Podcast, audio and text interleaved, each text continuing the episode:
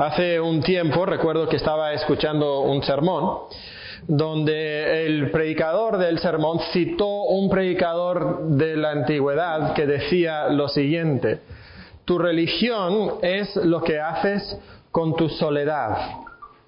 Tu religión es lo que haces con tu soledad. Piensa un momento en lo que eso dice acerca de quién eres. Tu religión es lo que haces con tu soledad. ¿Qué es lo que tú haces con tu soledad? ¿Qué es lo que haces cuando estás solo, cuando eh, nadie más te ve, incluso cuando no tienes nada más que hacer? Esa es realmente tu religión verdadera. Eso es lo que realmente tú adoras. Cuando tú estás solo y no tienes nada más que hacer y quizás nadie más te ve, ¿en qué piensas? ¿A qué le dedicas tu tiempo? Esa es tu, tu, religión verdadera. Pero cuando llegamos aquí al Salmo 119, versículo 97, Encontramos al salmista, al rey David, diciéndonos lo que él hace con su soledad, lo que él hace, a qué le dedica él su tiempo, en qué piensa él cuando está solo cuando no tiene otras cosas que ocupan su mente y su tiempo. Y nos dice el versículo 97, oh, cuánto amo yo tu ley. Todo el día es ella mi meditación. Aquí encontramos lo que David sentía, lo que llenaba el corazón de David, lo que era para él tan importante. Nos, lo encontramos como una afirmación, ¿no? Oh, ¿cuándo dices tú, oh? Pues quizás cuando algo te, sorprende, ¿no? Cuando, cuando algo te, te maravilla, cuando estás sintiendo algo de manera muy intensa. Y nos habla esa expresión de la intensidad de lo que David siente. O sea, no estoy amando tu ley un poquito, sino, oh, cuánto amo yo tu ley. Es, es algo sumamente importante, sumamente grande, algo que apasiona a David en su corazón. Y, y como le apasiona tanto, nos dice que, que la ley de Dios es su meditación todo el día todo el día. Ahora, seguramente David tenía una, una agenda muy ajetreada, pues era rey. Y, como rey seguramente tenía muchos asuntos administrativos que tenía que atender eh, en el reino. Seguramente tenía que, eh, planear las estrategias de las guerras y las batallas que iban a luchar. Probablemente como era guerrero tenía que salir y tenía que, entrenar y, mantenerse en forma física para salir a la guerra. Pero yo me imagino a David en medio de esa agenda tan ajetreada que él tenía eh, cuando estaba sentado sobre el trono y, y estaba estaba saliendo cierta persona después de terminar una cita y, estaban esperando para que entrara la, persona siguiente. Él estaba pensando en qué?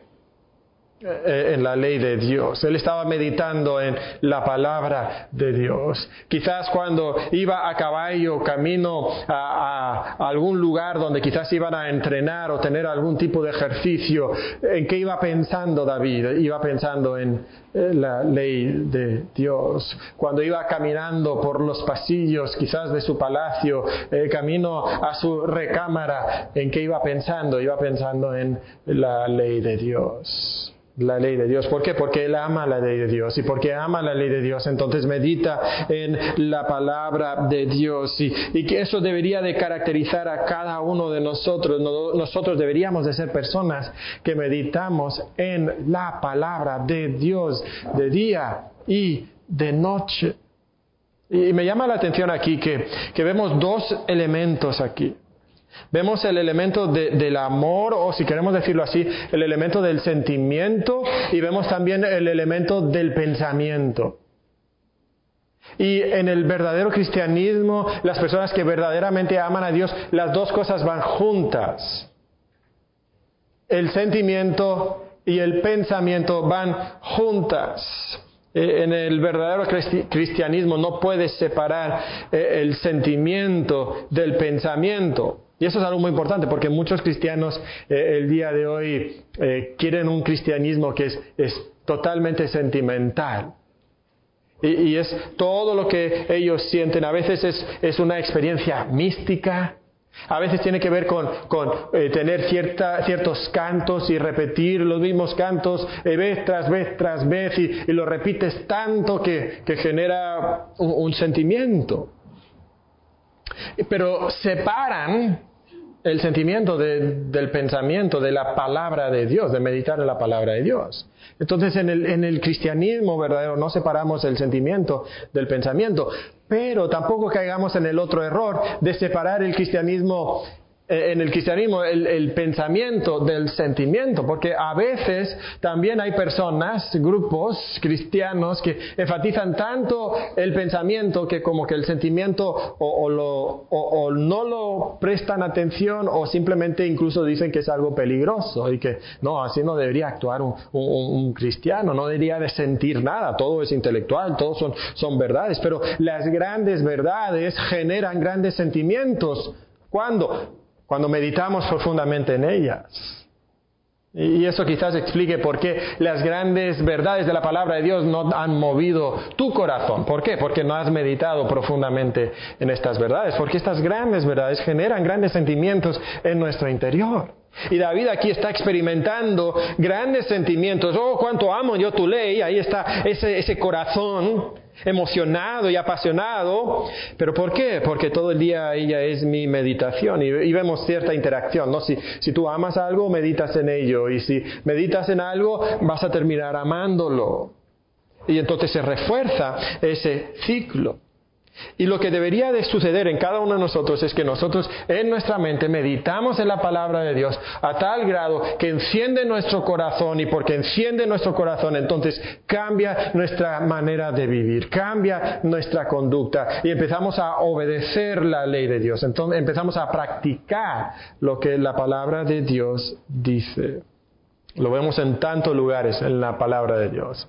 Eh, David mismo, en este mismo salmo, en el salmo, en el versículo 103, aquí más abajito, en esa misma sección, dice, cuán dulces son a, mi, paladar tus palabras. En el salmo 1, versículo 2, sino que en la ley de Jehová está su delicia, delicia, y en su ley medita de día y de noche. Vemos las dos cosas. La palabra de Dios nos deleita y entonces meditamos en ella y cuanto más meditamos en la palabra de Dios, más vamos a deleitarnos en ella. Ahora, lo que yo quisiera enfocar el día de hoy, otra vez esto va a ser un sermón eh, temático, pero vamos a ver siete características de una persona que ama la ley de Dios. y lo vamos a aplicar de manera muy, muy directa al a la iglesia, al culto de la iglesia. Porque uno de los momentos más importantes de cada uno de nosotros es este momento en la semana cuando venimos para escuchar la palabra de Dios. ¿Y, cómo será para ti? ¿Cómo será tu vida? ¿Cómo vas a actuar tú si tú amas la ley de Dios? Porque si verdaderamente amas la ley de Dios, entonces vas a mostrar ese amor en maneras muy prácticas. Si, realmente amas la ley de Dios, vas a mostrar ese amor en maneras muy prácticas, incluyendo cómo te afecta en el culto de la iglesia. Entonces vamos a hablar de, estas características o prácticas de una persona que ama la ley de Dios. Entonces la primera característica de una persona que ama la ley de Dios es que desea escuchar la palabra de Dios. Desea escuchar la palabra de Dios. Estamos aquí hablando otra vez del corazón, ¿no? De un asunto de nuestro corazón, de nuestra actitud. Y muchas veces tu actitud acerca de la predicación revela realmente si amas la palabra de Dios o si no amas la palabra de Dios. ¿Cómo es la actitud de muchas personas a la hora de la predicación? Llegan a, la iglesia y cuánto les gusta saludar a los hermanos, ¿verdad? Y, ponerse a platicar y hablar y, luego llega el momento de la adoración. Ay, les gusta la adoración. Disfrutan los himnos que se cantan, ¿verdad? Eh, cantamos himnos y, y, esas verdades, como, ah, qué bonito, que me encanta ese canto y me gusta ese himno y, qué bueno que, lo pusieron en la pantalla y pude enfocarme en la, en la letra y luego llega el momento de la predicación y es como que, ay, resignación, ¿no? Ah, bueno, a ver si aguanto los 40, 50, 60 minutos de la predicación sin dormir. A ver. Y, esa actitud nos habla de nuestro corazón. Que frecuentemente en nuestro corazón no estamos amando la ley de Dios, porque una persona que ama la ley de Dios desea escuchar la predicación y entonces busca oportunidades para escuchar la predicación. No, no huye de las oportunidades. A veces podemos encontrar personas que, que lo que desean es estar en la clase de niños. Ahora, necesitamos a veces personas que nos ayuden en la clase de niños, ¿verdad? Pero si estás apuntándote en el rol de, de, las clases para evitar la predicación, pues eso no es una característica de una persona que ama la ley de Dios. Eh, en el Salmo 84 dice, cuán amables son tus moradas, oh Jehová de los ejércitos, anhela mi alma aún ardientemente, desea los atrios de Jehová el salmista dice, yo anhelo ir a los atrios de Jehová. Los atrios era eh, el patio y, sabemos que el tabernáculo y, luego el templo después era como, como, un recinto abierto. La mayoría era abierto. Entonces las personas entraban a este patio y era la casa de Jehová, era donde estaba, estaba Dios.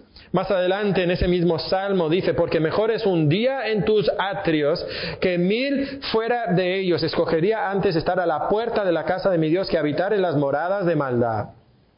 Esta es la actitud del salmista. Y nosotros a veces desearíamos estar en cualquier lugar menos la iglesia. Y eso habla de nuestra actitud hacia la palabra de Dios. A, veces nosotros llegamos al culto solamente para aguantar eh, el sermón, satisfacer nuestra conciencia. Bueno, ya cumplí con Dios. Y ahí estamos escuchando la predicación a medias. Cuando lo que debería existir en nuestro corazón es un deseo, un anhelo, eh, eh, un corazón expectante, va a haber la predicación.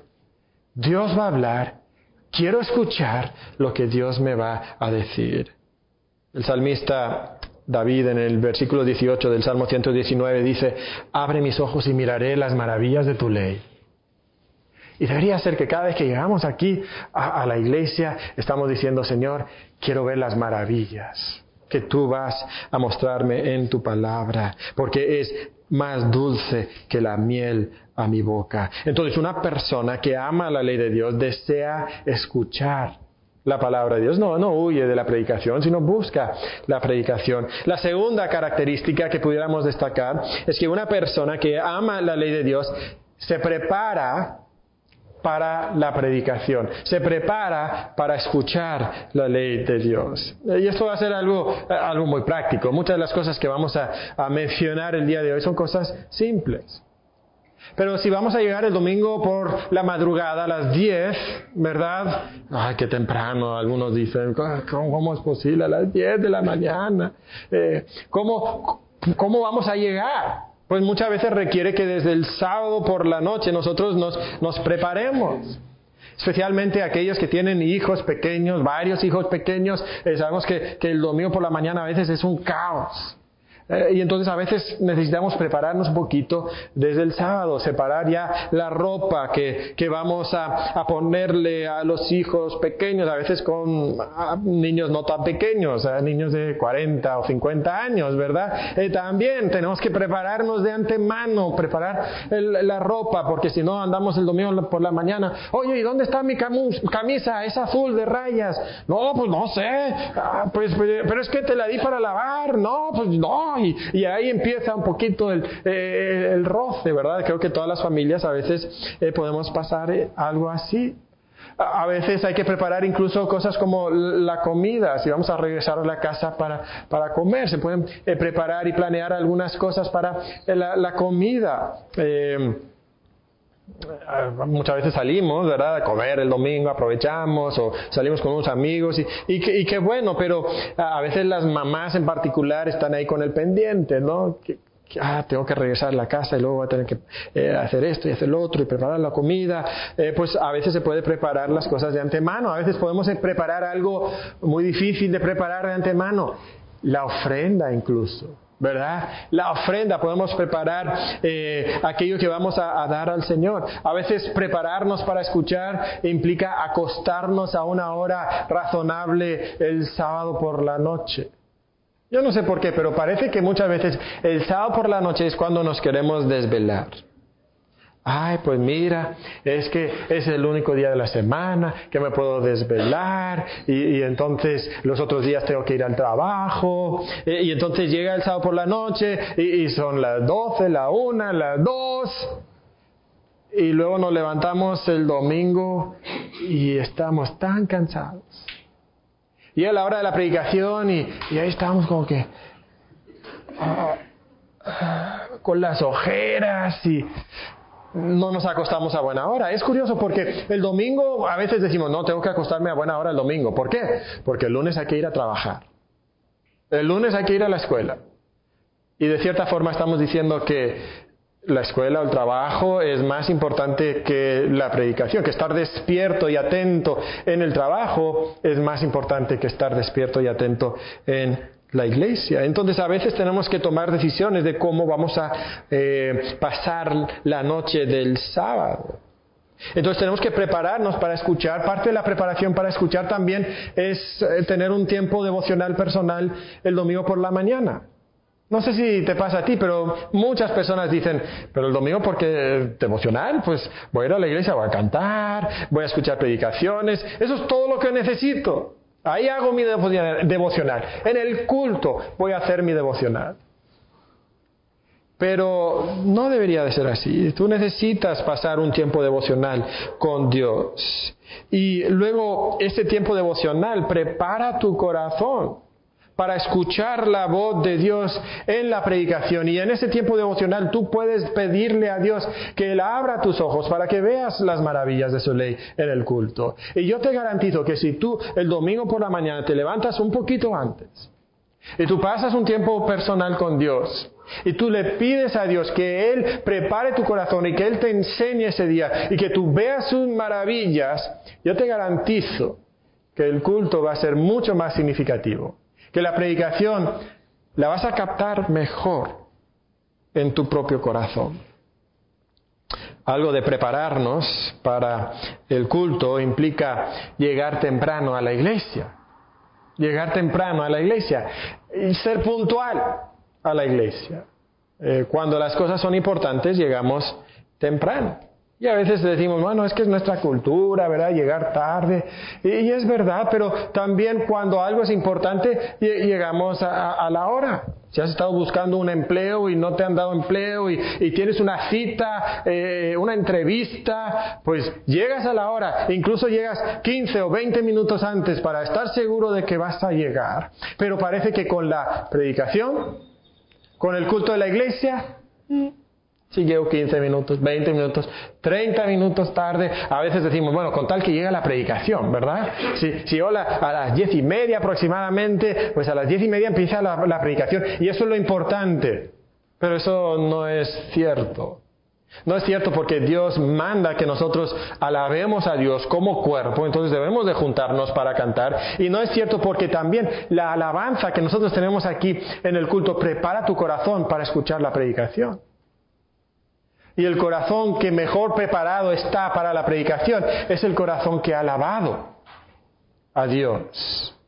Y entonces eh, yo, les animo, hermanos, a, hacer esto algo importante en la vida. Que llegar a las 10 sea importante para ti. De esa manera puedes participar de los himnos. Y puedes meditar esas verdades. Cantamos hace un momento solo en Jesús.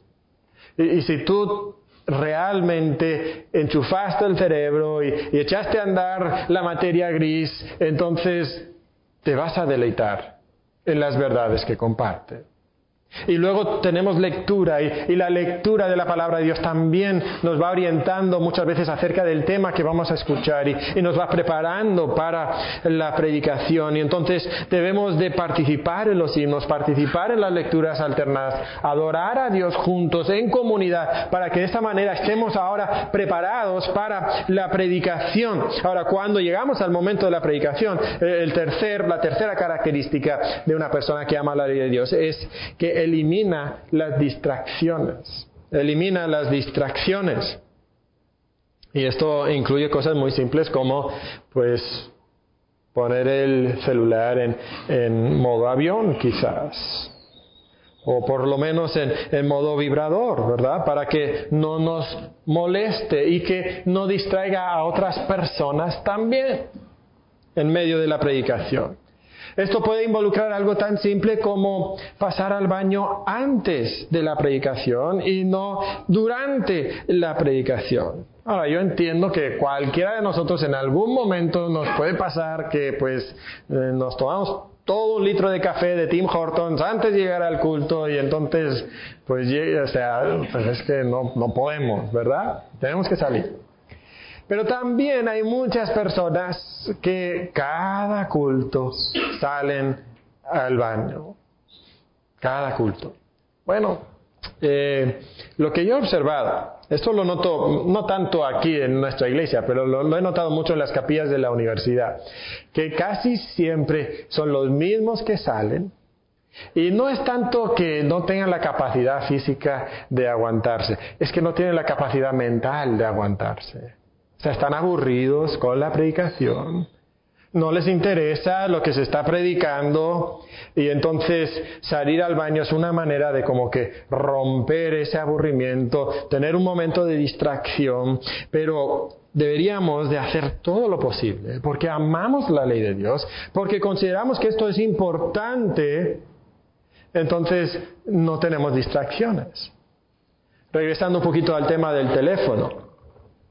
Es muy difícil tener el teléfono en la mano y no distraerse. Lo que yo he encontrado, a veces viene la pregunta, bueno, ¿puedo usar mi teléfono como mi Biblia?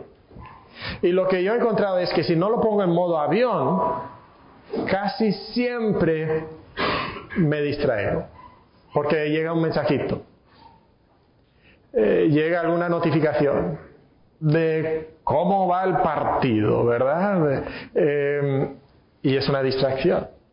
Y, y, no me puedo enfocar. Entonces, mi recomendación para ti es si quieres usar tu celular o para tomar apuntes o para que sea tu Biblia, que solo hazlo si lo estás poniendo en modo avión, para que no puedan entrar esas notificaciones que te pueden distraer. ¿Por qué? Porque es importante la predicación. Y entonces durante la predicación queremos eliminar distracciones para nosotros y eliminar distracciones para otras personas. Es por eso, por ejemplo, que tenemos cunas. ¿Por qué? Porque queremos que los niños sí reciban cierta instrucción en lo posible, pero también que no generen distracción para nosotros. Y, no queremos ser de esa, esas iglesias, ¿no? Que de repente hay un ruidito y toda la iglesia se voltea y mira a esa persona con, casi con ojos de...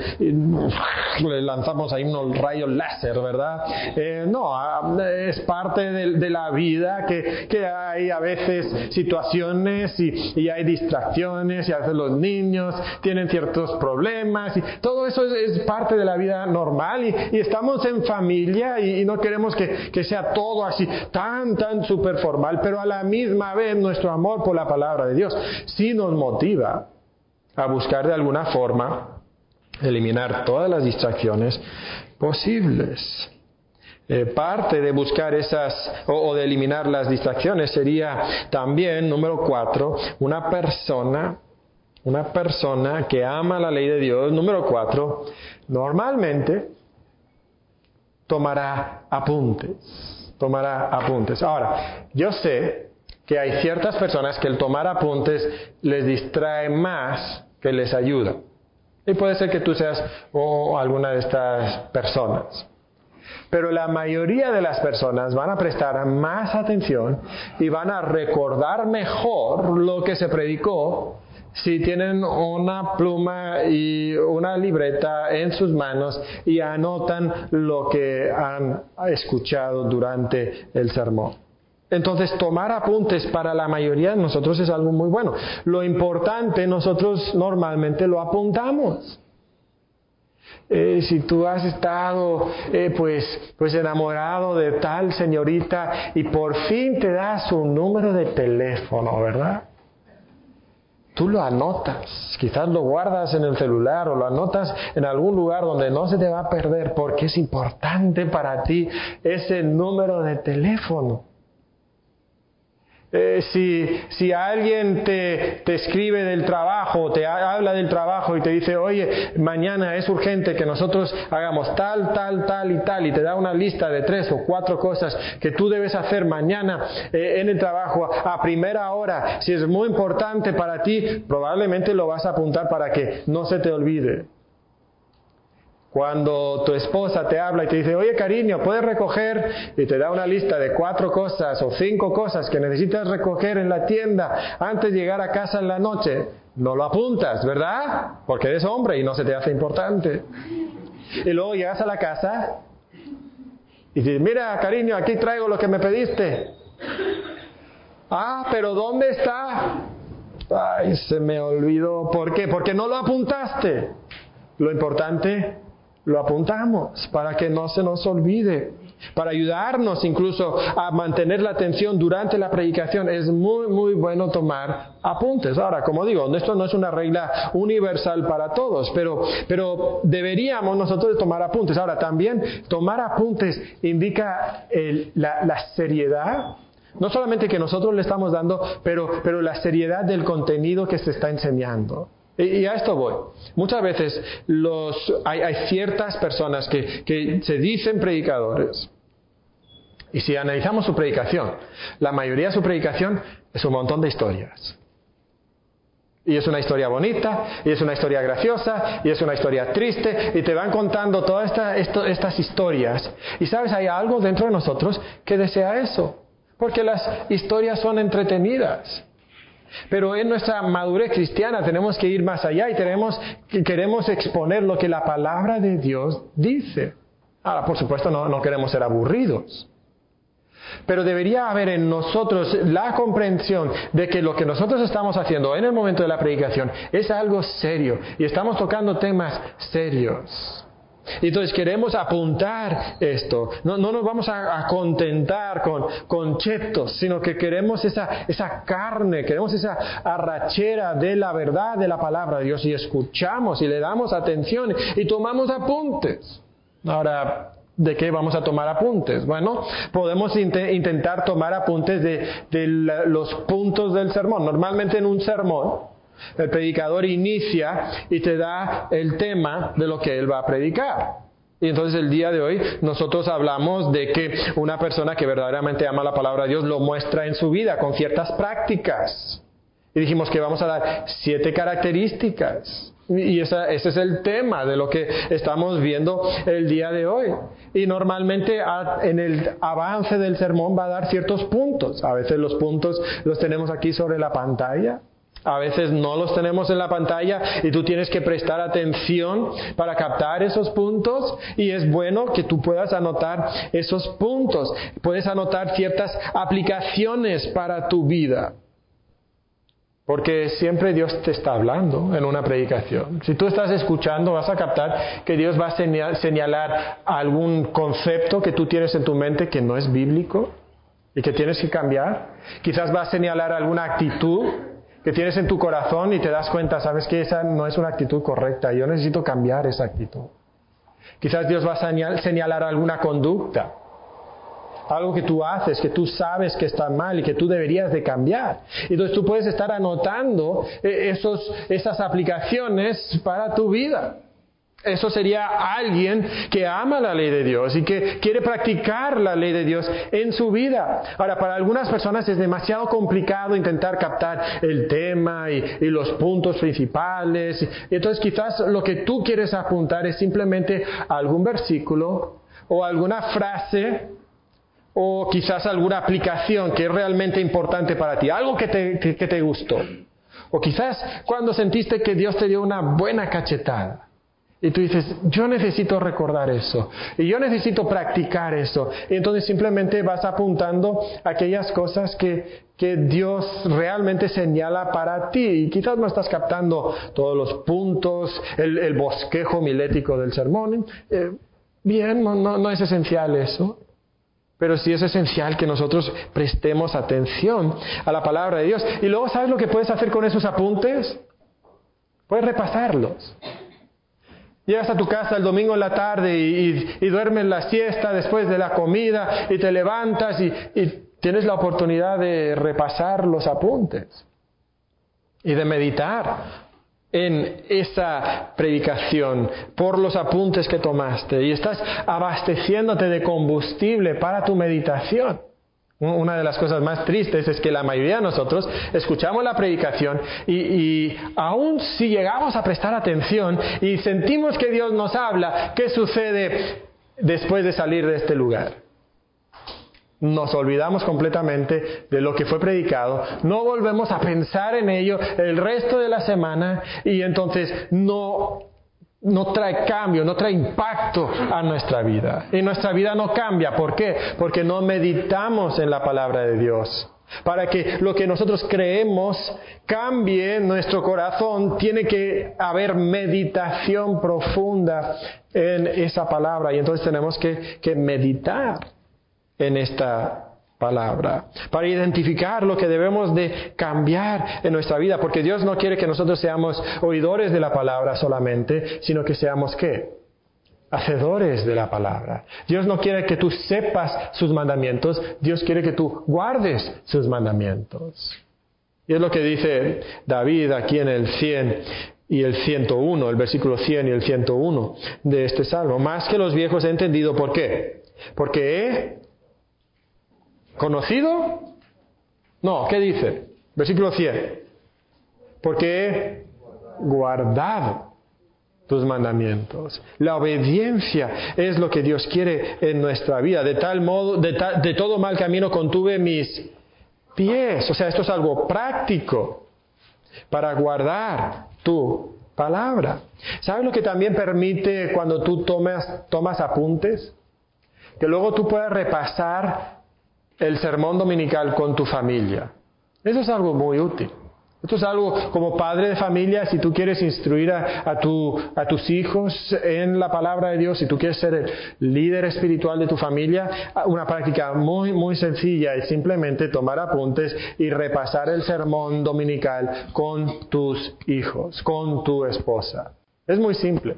Nosotros empezamos a hacer esto hace ya, eh, bueno, no recuerdo cuántos años, dos o tres años, empezamos a, hacer algo así. Los, lunes, cuando nosotros tenemos nuestro devocional familiar, el tema es la predicación del domingo.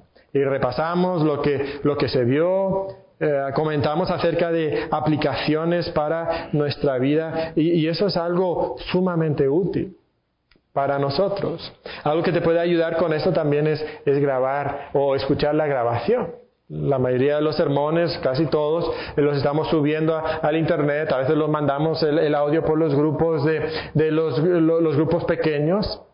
Y podemos volver a escuchar, volver a meditar, podemos agarrar más conocimiento y tener mejor comprensión de la palabra de Dios para practicarlo en nuestra vida.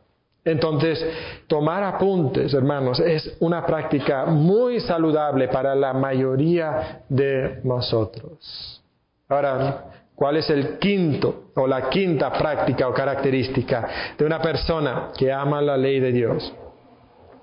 Una persona que ama la ley de Dios tendrá su propio devocional todos los días.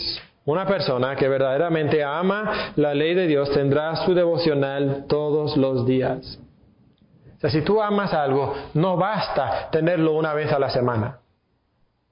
Si tú amas un equipo de fútbol, probablemente no eh, piensas en el equipo de fútbol solamente el sábado por la tarde o por la noche cuando juega tu equipo de fútbol.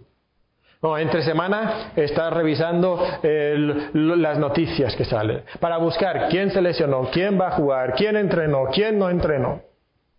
Estás leyendo aquellos reportes del partido, estás viendo los resúmenes en Internet. Y cuando nosotros amamos algo, no basta con que lo tengamos una vez a la semana. Entonces, si tú amas la palabra de Dios, no será suficiente para ti escuchar la predicación una vez a la semana y que luego ya no regreses a la palabra de Dios. Si tú amas comer, pues no comes una vez a la semana, comes muchas veces durante el día. Necesitamos la palabra de Dios, necesitamos conocer a Dios íntimamente y personalmente. Todos nosotros a veces usamos la frase, el cristianismo no es una religión, es una relación. Bueno, mi pregunta es, ¿cómo va tu relación entonces con Dios? Y tu relación con Dios se va a vivir principalmente a través de la palabra de Dios, la lectura de la palabra de Dios y la oración. ¿Cómo va tu relación con Dios? ¿Estás leyendo la palabra de Dios todos los días? ¿Estás buscando a Dios todos los días? ¿Estás estudiando tu Biblia por tu propia cuenta? Es maravilloso cuando lo hacemos. Recuerdo hace unos años cuando estudiamos el libro de Efesios. ¿Se acuerdan algunos de ustedes que, que por acá estuvieron hace, hace ya, no sé, cuatro o cinco años aproximadamente? Y, qué emocionante era cuando llegábamos aquí eh, durante el segundo culto y, todos habíamos estudiado el mismo pasaje de Efesios. Y todos compartíamos lo que, lo que Dios nos había enseñado. Sé que las hermanas en su estudio bíblico los martes cuando lo tienen están disfrutando tanto del estudio de la palabra de Dios.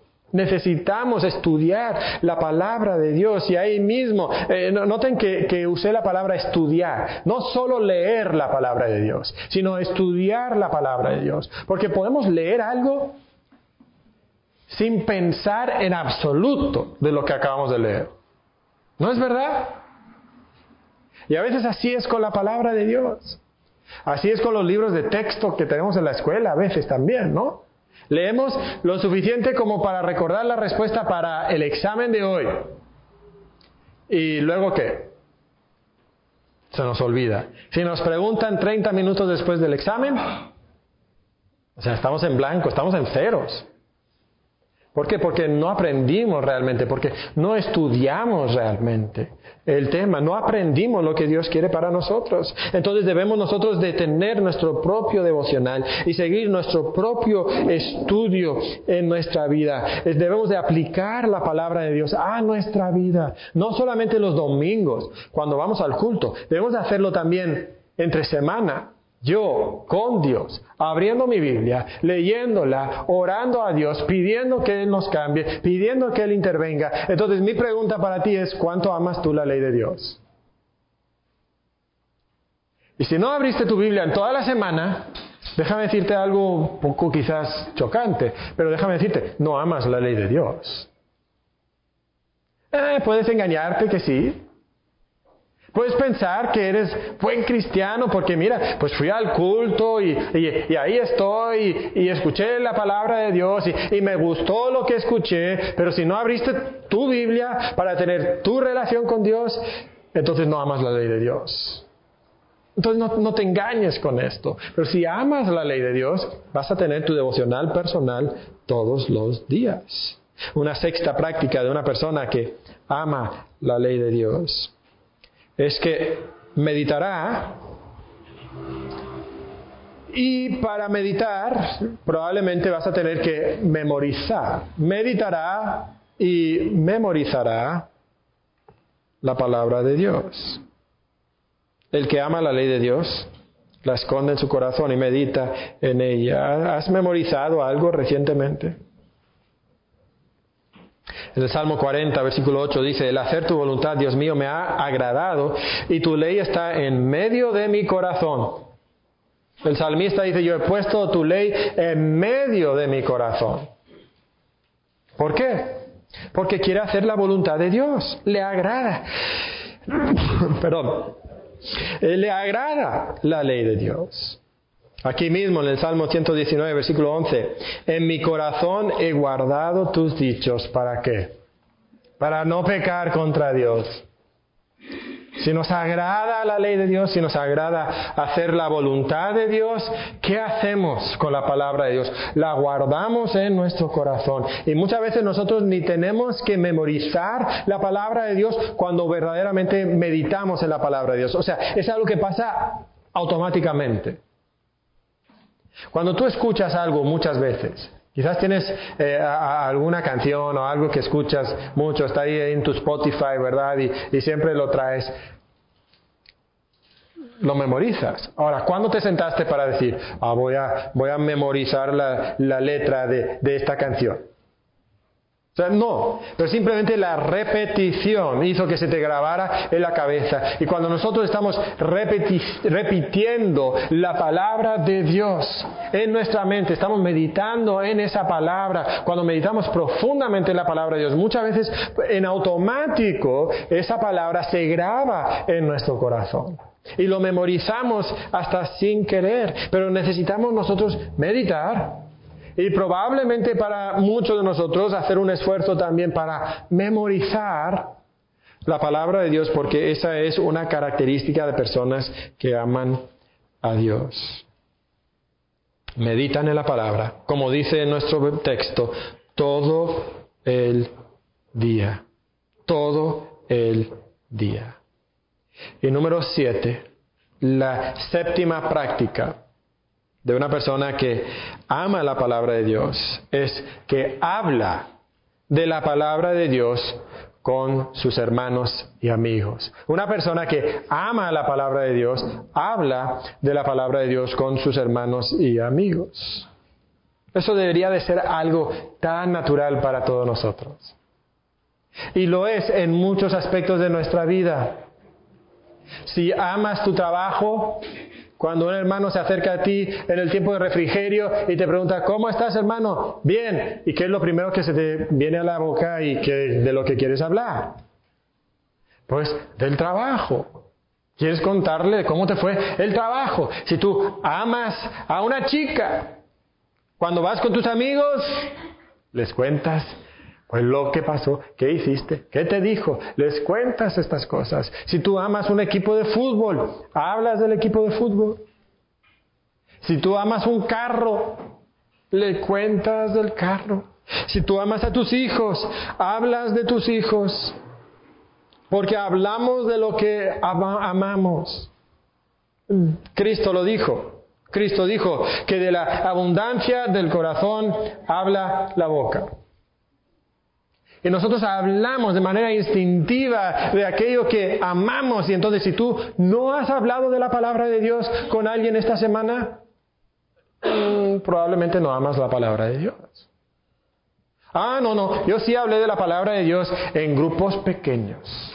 Ah, qué bueno, pues me alegra que hayan hablado de la palabra de Dios en grupos pequeños, pero pero debería ser algo instintivo en ti, algo natural en ti, que cuando tú hablas con otras personas, lo que hablas es de la palabra de Dios. Y no estoy diciendo que no podamos hablar del fútbol o del carro, o del trabajo, de nuestros hijos, pero conforme hablamos de estos, otros temas, debería surgir naturalmente la palabra de Dios. Pero claro, si no has leído la palabra de Dios en toda la semana, y durante la predicación tenías esa actitud de resignación, de que a ver si aguanto, ¿verdad? Y mientras está la predicación, pues estás pensando en la derrota de los tigres o el empate de los rayados, y estás pensando en esas cosas y, no estás pensando en la predicación y, y luego bajas al refrigerio y quieres hablar de un tema espiritual.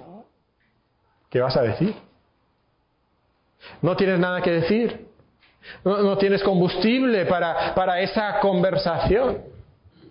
Y entonces hablamos de otras cosas. ¿Por qué? Porque no hemos meditado y estudiado y escuchado la palabra de Dios. Salmo 119, 13 dice, con mis labios he contado todos los juicios de tu boca. Los he contado. Salmo 119, 46. Hablaré de tus testimonios delante de los reyes y no me avergonzaré. Y tú ni estás delante de reyes, ¿verdad? Ah, pero de tu compañero de trabajo, oh, cuánta vergüenza te dio.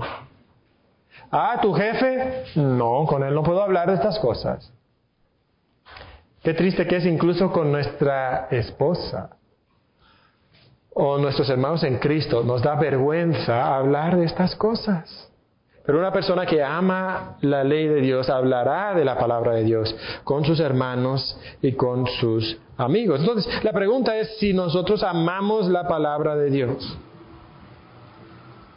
O sea, si, si no tienes ganas de ir a la iglesia y te resignas cuando llega la predicación y no escuchas realmente y no tomas apuntes y no prestas atención y, y luego te vas a tu casa y no lees la palabra de Dios en toda la semana y no hablas de la palabra de Dios con tus amigos en toda la semana, ¿puedes decir que amas la palabra de Dios? No, no puedes decir que amas la palabra de Dios si eso te describe a ti. Entonces es probable que todos nosotros tenemos cosas que necesitamos cambiar en nuestra vida. Quizás tú necesitas cambiar ciertas actitudes acerca de la palabra de Dios, ¿verdad? Quizás tú necesitas empezar a rogarle a Dios que te dé un corazón que ama su ley. Quizás tú necesitas orar a Dios y decirle, Señor, dame ese corazón que quiere ver las maravillas de tu ley y que considera que lo que hay en la palabra de Dios es maravilloso, realmente maravilloso. Quizás necesitas empezar ahí.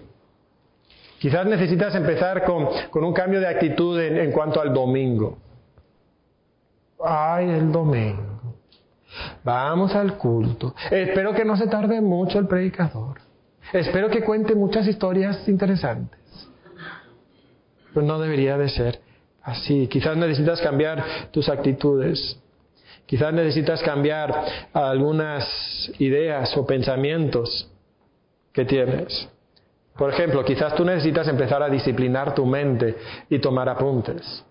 No, es que eso a mí no me funciona. Bueno, quizás no te funciona porque simplemente no tienes el interés y, no estás dispuesto a aplicarte realmente, aplicar tu mente en tomar esos apuntes. Otra vez, quizás no funcione para ti. No, no es una regla universal. Pero lo que sí es una regla universal es que debes de estar dispuesto a enganchar tu mente y encender tu mente en la predicación. Entonces, si tú estás aquí sentado y no tomas apuntes y dices, no toma apuntes, pero estoy prestando atención, bien. Pero si estás aquí no estás tomando apuntes y tampoco estás prestando atención, probablemente necesitas tomar apuntes. Por lo menos empezar desde ahí. Quizás necesitas empezar a buscar aplicaciones. ¿Cómo debo cambiar mi vida? Señor, ayúdame a tomar la palabra que ha sido predicada y aplicarla a mi vida. Señor, ¿qué tengo que cambiar en mi vida? ¿Qué debo hacer que tú quieres que yo haga esta semana o pensar o sentir? Quizás necesitas cambiar ciertas acciones. ¿Sabes? Puede ser algo tan simple como ir a la papelería de la esquina y comprar una libreta y una pluma y llevártelo al culto el domingo. Eso puede ser una acción muy simple.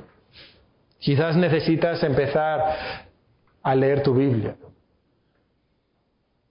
Pero en serio, o sea, un programa de estudio bíblico. Quizás quieres apuntar o comprar unas tarjetitas para apuntar ciertos versículos que tú necesitas y, siempre poder traerlos en tu persona.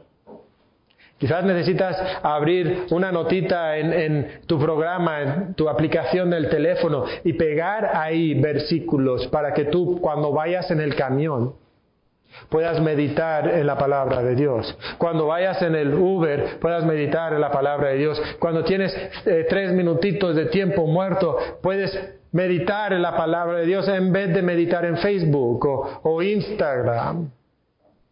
Porque el que ama la palabra de Dios medita en la palabra de Dios todos los días. Puede ser que para ti signifique acostarte temprano el sábado. Y, no tener esa fiesta o, no ver esa película que termina a las doce y media para que tú puedas prestar atención a la palabra de Dios. Quizás es algo tan simple como pasar al baño antes de la predicación. Yo no sé, pero estoy seguro que todos nosotros tenemos cosas que podemos ajustar en nuestra vida para que podamos practicar algo de lo que hemos escuchado y vemos en, en, la Biblia el día de hoy. Pero tenemos que comenzar con amar la palabra de Dios. Oh, cuánto amo yo tu ley. ¿Puedes decir eso verdaderamente? Pues si amas la palabra de Dios, lo vas a mostrar en la práctica. Y tu vida va a tener ciertas características. Hemos dado siete características. Hay, muchas más que pudiéramos mencionar el día de hoy. Pero ¿cuál de esas características necesitas tú en tu vida? Necesitas implementar. ¿Qué cambios necesitas hacer? Para que puedas decir, sí, yo amo la palabra de Dios. Y lo sé no porque yo digo que lo amo, sino porque esto caracteriza mi vida. Vamos a orar. Padre, te damos gracias el día de hoy por tu palabra. Señor, decimos que la amamos y quizás hay cierta parte de nosotros que la ama, pero también tenemos que reconocer que en muchas maneras no amamos tu ley. O nuestro amor es tan, tan débil que, que no ha transformado la manera en que nosotros vivimos nuestra vida. Y Padre, te pido que nosotros, cada uno de nosotros, podamos amar genuinamente tu ley.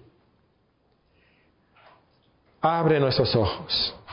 Permítenos ver la maravilla de tu ley. En nombre de Cristo pedimos esto. Amén.